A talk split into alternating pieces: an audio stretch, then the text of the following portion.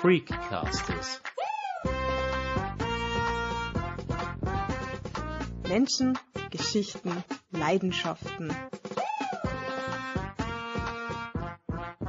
Herzlich willkommen bei Freecasters, sagt Sandra Knopp. In unserem Podcast sprechen wir mit Menschen über ihre Lebensgeschichten, über ihre Leidenschaften und über Inklusion. Am 5. Mai ist der Europäische Protesttag zur Gleichstellung von Menschen mit Behinderungen. Dieser Tag wird heuer zum 31. Mal gefeiert und erinnert daran, dass Menschen mit und ohne Behinderung die gleichen Rechte haben sollten. Auf der Website unserer heutigen Gesprächspartnerin steht folgendes Zitat. I am a fearless advocate for inclusion.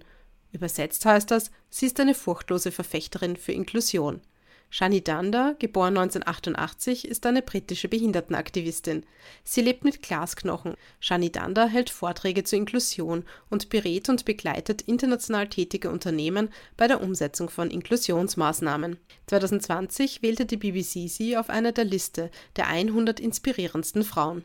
Udo Seelhofer hat Gianni Danda im Frühjahr 2023 im Rahmen der Zero-Konferenz in der UNO-City in Wien getroffen und mit ihr über ihren Kampf für Gleichstellung gesprochen. Das Gespräch führten die beiden auf Englisch. Am Ende jeder Passage fassen wir das Gesagte kurz auf Deutsch zusammen. Viel Spaß beim Hören. I live in a world that isn't designed for me because I experience disability, so I've had to advocate for myself from a really young age. Not only within my family but in my community. I'm South Asian, and disability faces an even further sense of stigma. So I feel like from a really young age, whether it was my family, community, society, school, getting a job, I've always had to fight for a lot of things that I shouldn't have had to. So I think that's where my journey started in advocacy and activism. Shani Danda wurde 1988 im britischen Birmingham geboren. Im Alter von zwei Jahren wurde bei ihr Osteogenesis imperfecta, also Glasknochen, diagnostiziert. Bis zu ihrem 14. Lebensjahr hatte sie sich ihre Beine sechsmal gebrochen. Shani Danda hat indische Wurzeln, was sie im Gespräch mehrmals erwähnt. Die Familien ihrer Eltern stammen aus dem Norden Indiens, aus der Provinz Punjab. Sie erzählt davon, wie es ist, in einer Welt aufzuwachsen, die aufgrund ihrer Behinderung nicht für sie gemacht ist. Shanidanda musste von frühester Jugend an für ihre Rechte kämpfen. Yeah, but I think it's all I've ever known as well. So it wasn't until I was probably in my late teens, early 20s, I just felt like, gosh, is this ever going to end? Is this always going to be my life? And I'm now 35, so I can say so far, yes, I've just had to fight for everything. But yeah, it is, it's really hard because you know, managing your own health condition is a full time job in itself. Then you have a job, and then on top of that, you've got to do all this, you know, fighting and uh, activism. So yeah, it's intense. It's tiring. Shani Dande erzählte in einem CNN-Interview von ihrer Kindheit und dass sie von ihren Eltern nie anders behandelt wurde als ihre Geschwister. Hilfe im Haushalt gehörte dazu. Auch wenn ein Fuß gebrochen war, ließ sich doch die Wäsche zusammenlegen. Shani Danda ist ihrer Mutter dankbar dafür, dass ihre Behinderung nicht im Fokus stand. Sonst wäre sie wohl in dem Glauben aufgewachsen, dass es in Ordnung ist, dass man sie anders behandelt. Was in der Familie selbstverständlich war, war leider im täglichen Leben ganz anders.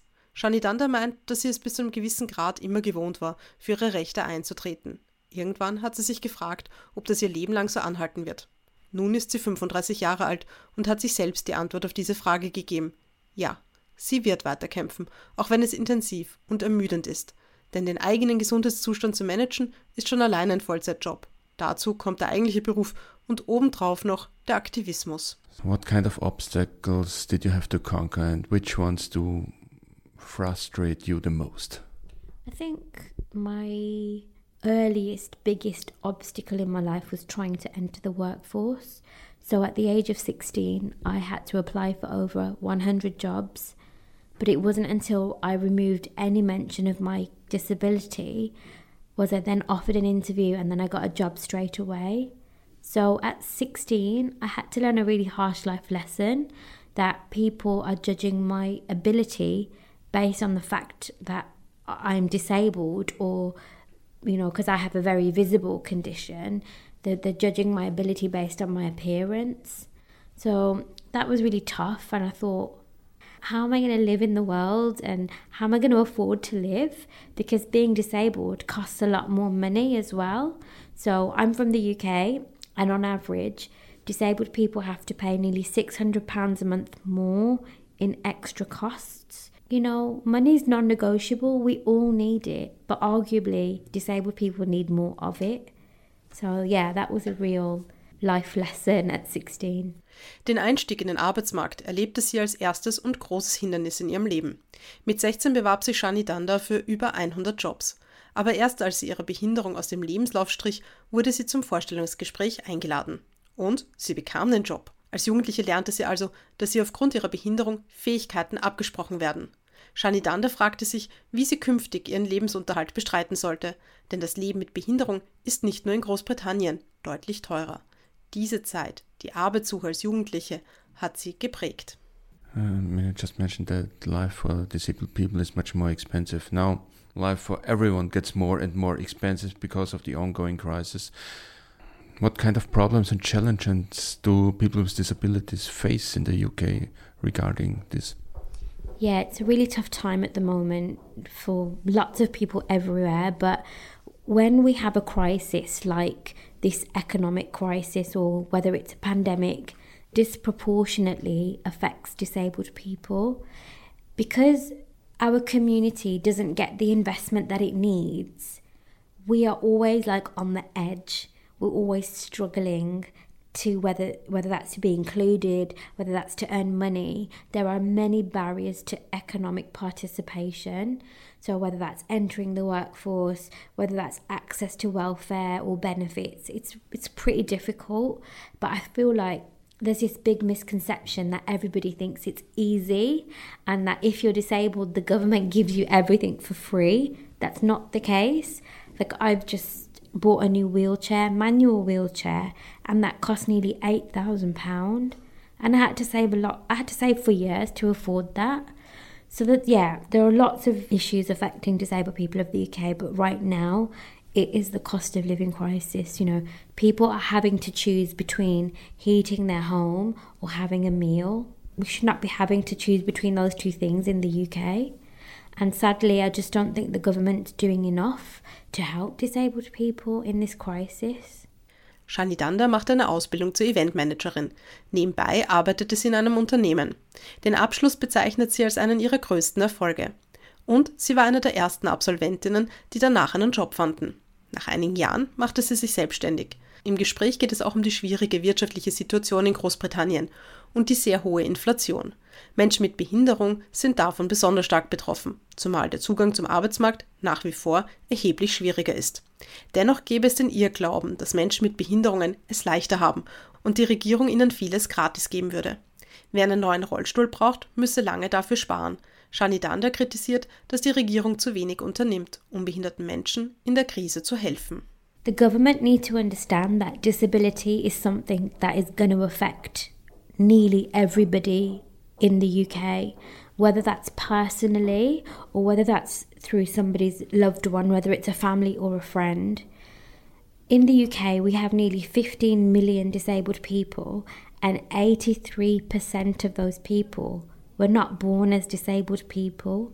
They acquired their condition or impairment. So the government really needs to understand that disability and accessibility and good healthcare is something that we have to invest in because what happens is we as disabled people get disenfranchised. We find it tough to get a job, we find it tough to earn money, and then we get called benefit cheats. And it's this horrible, vicious cycle that keeps going round and around. So the government can do lots of things, but I just don't feel like they fully understand the issue because there are barely any disabled people as politicians. So if we don't have disabled people in those influential spaces or those decision making positions, then it makes it much harder for us, the average disabled person in society, to express our need for change. Die Inklusionsaktivistin und Unternehmerin betont, dass die Regierung verstehen müsse, dass Behinderung jeden treffen kann. Im Vereinigten Königreich leben rund 15 Millionen Menschen mit Behinderung. Viele wurden nicht mit einer Behinderung geboren. Man müsse in einen offeneren Arbeitsmarkt und in eine gute Gesundheitsversorgung investieren. Doch darüber werde zu wenig gesprochen. Auch weil es zu wenige Politiker und Politikerinnen mit Behinderung gibt. Es brauche mehr Menschen mit Behinderung in einflussreichen Positionen, damit sich etwas verändert. I saw an interview with you on Good Morning Britain where you said that, that the struggle doesn't end once you get a job, you also have to struggle to stay in. How does this struggle continue? It's really hard for disabled people not only to get in work but stay in work. It could be things like your employer penalising you for sickness, perhaps in relation to your disability. It could be something like your employer thinks that you are going to cost the company a lot of money because you need adjustments or some sort of accommodation. But what research tells us is, is that these are mainly myths, and disabled people are very safe people to employ. We're very loyal because we're just so grateful to have a job in the first place. And of course, you know, we face all these additional extra costs. So, work really means a lot to us, it's very important. So, while many employers are a bit fearful to employ disabled people, actually, they just need to get over it and understand that we have so much talent to offer. So, I used to be an event manager for 10 years but being disabled and being someone with a short stature made me a brilliant event manager. Those skills I would never have got if I wasn't disabled. That's what I really want employers to understand is to get over the fear, hire us, and you know, your company will be profitable and it will be much more productive with disabled talent. Es geht aber nicht nur darum, einen Job zu bekommen, sondern diesen auch langfristig zu behalten. Immer noch gibt es laut Shani Danda zu viele Barrieren in den Köpfen der Arbeitgeber und Arbeitgeberinnen. Die Angst vor langen Krankenständen, die Angst vor teuren Anpassungen oder einer passenden Unterkunft. Aber es sind oft Vorteile, die sich widerlegen lassen. Menschen mit Behinderung sind für Shani Danda sehr loyale Arbeitnehmer. Ihr Job ist ihnen sehr wichtig. Die Aktivistin betont, dass Unternehmer und Unternehmerinnen sich ihren Ängsten stellen und verstehen müssten, welche Talente Menschen mit Behinderung mitbringen. Disabled people are they're also e very eager to show what they can do and what they are capable of. So it would benefit all. It benefits everybody. It's a win-win situation, and it makes us less reliant on um, welfare support, which is what most people want. We want to live independently.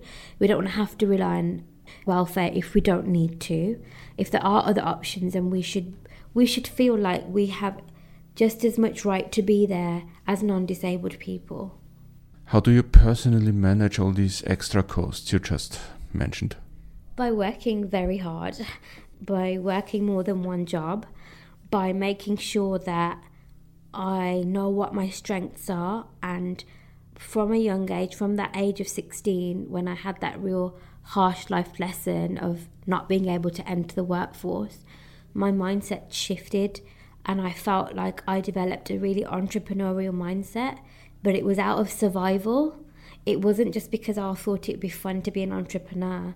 It was because I felt like I can't rely on other people to give me an opportunity. I have to be in a position where I have to also create my own if I want to survive in this world. Because I live with a condition called brittle bone disease, and it's characterized by bones that break very easily. And my childhood was a lot of it was spent in hospital, like recovering after lots of broken bones. So at 16, I had had surgery, I had had treatment, and you know I haven't I haven't broken now for many years. Thank God, touch wood. So for me, my life really started at 16. So can you imagine, like, my life had just started, my health was stable, I was so eager to get out there, get in the world, to work, to earn money. But it wasn't my condition that was holding me back, it was other people's bias towards hiring disabled people. Shani Danda betont, dass Menschen mit Behinderung arbeiten wollen und nicht vom Sozialstaat abhängig sein wollen. Angesprochen darauf, wie sie selbst die hohen Kosten managt, meint sie schlicht, sie arbeite sehr viel und mache mehrere Jobs. Dass sie Unternehmerin geworden sei, habe weniger mit ihrer persönlichen Neigung zu tun, als damit, dass sie sich nicht darauf verlassen wollte, dass andere ihr eine Chance geben. I think with the work that I do now, which is, you know, I work as a consultant, I work with different businesses and brands and governments and, you know, large organizations, and I really help them to transform their culture for their disabled customers and their disabled employees because I'm both of those too. I'm a customer and I've been an employee. And, you know, my work in project management and disability inclusion gives me a really unique skill set to do that work. And I think, you know, the feedback that I get is people really like my style and they like my approach because it isn't hard, but you just have to be willing to roll your sleeves up and get on with it. And once you're on that journey of disability inclusion, then you'll be flying. Die Britin erzählt auch von ihrer jetzigen Arbeit in der Consulting-Branche. Mit ihren Erfahrungen als Arbeitnehmerin und Kundin hilft sie Unternehmen, die eigene Kultur zu transformieren und inklusiver zu gestalten. Dabei geht es auch darum, den eigenen Stil und die eigenen Zugänge zu entwickeln. Und wenn man sich auf das Abenteuer Inklusion einlasse, könne man gewinnen. Uh, what kind of questions do your clients have regarding inclusion? Oh, so some people don't really understand the definition of disability. I think quite a lot of the time people have a very medicalized view of disability. But, you know, as I've explained, like it's never been my condition that has disabled me, it's been barriers and bias. So, you know, that could be physical accessibility, it could be attitudinal bias, it could be cultural bias that people have. So, I think it's really important that people understand and get into their own minds a, a, a solid definition of what the disabling factors are in society I think other other questions um, or concerns that people have is where do we start? How do we know who's disabled and who isn't? You know, 70% of disabled people live with non visible conditions and impairments, but quite often when you say the word disability, people just think of ramps and wheelchairs and think that's what disability is all about. But in fact, wheelchair users are a minority in the disability community. So I think a really good place to start is to really and truly get a solid understanding of what disability is and what our community looks like and how we operate. And then it's looking at your organizational culture, what are your organizational values, and, and marrying those two up. Die 35-Jährige ist eine gut gebuchte Vortragende. Die meisten Unternehmen, die sie begleitet, haben am Beginn Fragen zur Definition von Behinderung. Die Aktivistin kritisiert, dass viele immer noch ein medizinisch geprägtes Bild von Behinderung vor sich haben. Sie ist davon überzeugt, dass nicht die eigene Behinderung sie behindert, sondern die Vorurteile der anderen. Zudem würden viele bei Behinderung automatisch an den Rollstuhl denken. Rund 70 Prozent aller Behinderungen seien aber nicht sichtbar. Man müsse sich einen Überblick über die Community verschaffen und die Unternehmenskultur anpassen. Why is it still so hard, especially for women with disabilities, to find a job in the UK? I think it's a fair statement to make that, you know, women are in less positions of power and privilege than men in spaces in the world, and that includes the UK. And women, whether you're disabled or not, we still have those roles of usually being the main caregiver or usually being somebody um, who looks after others, whether that's your dependents or I know your parents, for example. So we women, disabled women, usually always have the responsibilities that non-disabled women have, but then we also have our own condition and impairment to manage at the same time. And because we have all of these things, all of these other responsibilities, it means much much less time for us.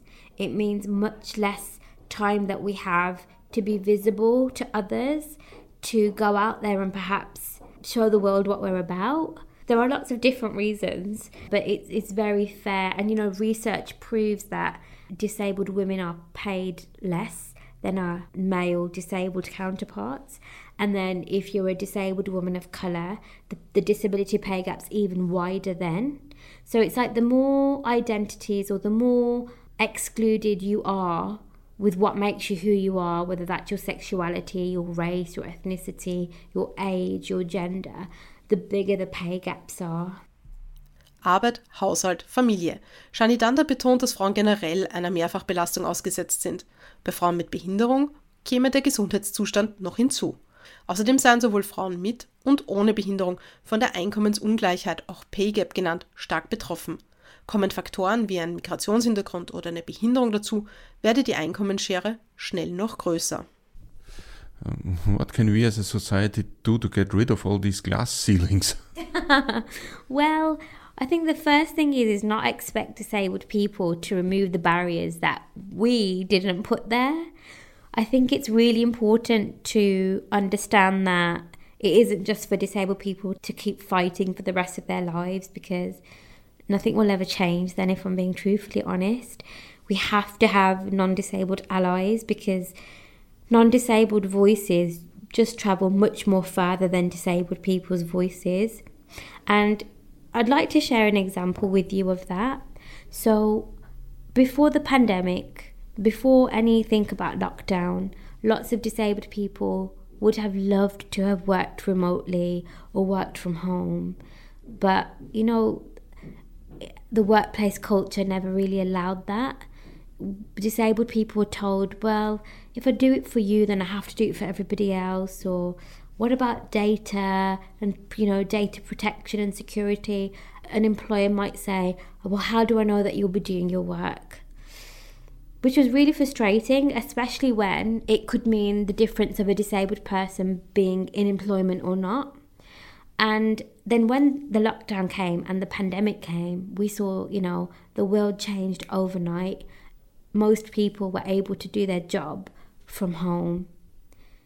So, what that proved to me is that change can happen and it can happen quickly, but the need has to be seen to suit the majority. So, what I've learned from the pandemic is is the change that we want as disabled people. We've already been asking for it, but it will never happen if nobody else thinks that it will benefit everybody else. And that is really frustrating. I have to be truthfully honest. It's so frustrating because it's not like there aren't any disabled people that can that can happily give you all this information.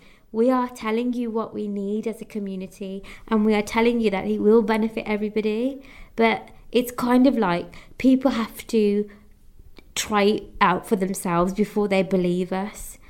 I think the pandemic was brilliant proof that we kind of know what we're talking about. So I think that people need to believe disabled people and we need to have platforms to be heard as well. Auf die Frage, wie man die gläserne Decke überwinden könnte, meint unsere heutige Gesprächspartnerin, dass es nicht die Aufgabe von behinderten Menschen sei, Barrieren zu entfernen. Diese hätten sie auch nicht aufgestellt. Man brauche unbedingt nicht behinderte Verbündete, denn deren Stimmen würden viel stärker wahrgenommen werden. Dafür bringt sie ein Beispiel. Schon vor der Corona-Pandemie hätten viele Menschen mit Behinderung gerne im Homeoffice gearbeitet. Doch das erschien vielen Unternehmen nicht von Vorteil. Als die Pandemie 2020 ausbrach, war es von heute auf morgen möglich, dass ganze Abteilungen ins Homeoffice wechselten. Dadurch werde deutlich, dass es zu oft darum geht, sich an den Bedürfnissen der Mehrheit zu orientieren. Solche Erfahrungen frustrieren. Man müsse also mehr auf behinderte Menschen hören.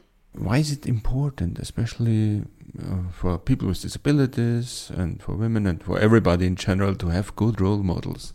Well, I think it's really important to have role models, whoever you are, because if you don't see yourself being reflected in society, it's really hard for you to imagine who you can be and what you can do. So, I grew up in a time where disabled people were not really on TV unless they were fundraising or it was just like a real pity party and it was just portraying disabled people in a really charitable way like we're just a charity case. And now that's really changed i'm now seeing disabled people present programs that are nothing to do with disability which is a really amazing refreshing change to see in the UK. However, there's not much diverse representation of disability. It's usually people, disabled people who are white, who are very palatable disabled people. But of course, you know, we're a huge community. We're nearly 25% of the UK population. Not all disabled people come like that. So that's why I'm really passionate about having really intersectional um, disabled people on screen. It's why I'm really passionate about challenging the perceptions of disability in my community because it's it still needs to improve so much. But I think that's why role models are important because if I had seen disabled people or disabled people of colour, you know, in society when I was growing up, I think it would have just given me a whole new level of confidence that it took me a long time to get. You know, I didn't get that until my mid 20s. So, yeah, I think it's really, really important for everybody. Vorbilder sind für die Britin sehr wichtig. Wenn man sich nicht in einer Gesellschaft abgebildet sieht, ist es schwierig, sich vorzustellen, was möglich ist. In den 1990ern, als sie aufgewachsen ist, habe es kaum behinderte Menschen im Fernsehen gegeben. Diese seien, wenn überhaupt, nur im Rahmen von Charity gezeigt worden, als Menschen, die dringend Spenden benötigen. Zum Glück habe sich das mediale Bild etwas zum Positiven verändert. So gäbe es im TV auch Menschen mit Behinderung, die Formate moderieren, die nichts mit ihrer Behinderung zu tun hätten. Was das mediale Bild angeht, wünscht sich Shani Danda noch mehr Diversität, etwa was die Hautfarbe oder die Art der Behinderung angeht. Wenn sie als Jugendliche schon mehr Menschen mit Behinderung am Bildschirm gesehen hätte, hätte das vielleicht zu einem anderen Selbstbild beigetragen. You are also the founder of the Asian Woman Festival. What can you tell us about that? So, I was born into a really big South Asian community and I was looking for an event to go to to meet like minded South Asian women because although my heritage is Indian, I am British, I'm born in the UK. And I feel a real source of conflict about that because I feel like I'm never Indian enough and I feel like I'm never British enough. And I think I was probably having a bit of an identity crisis.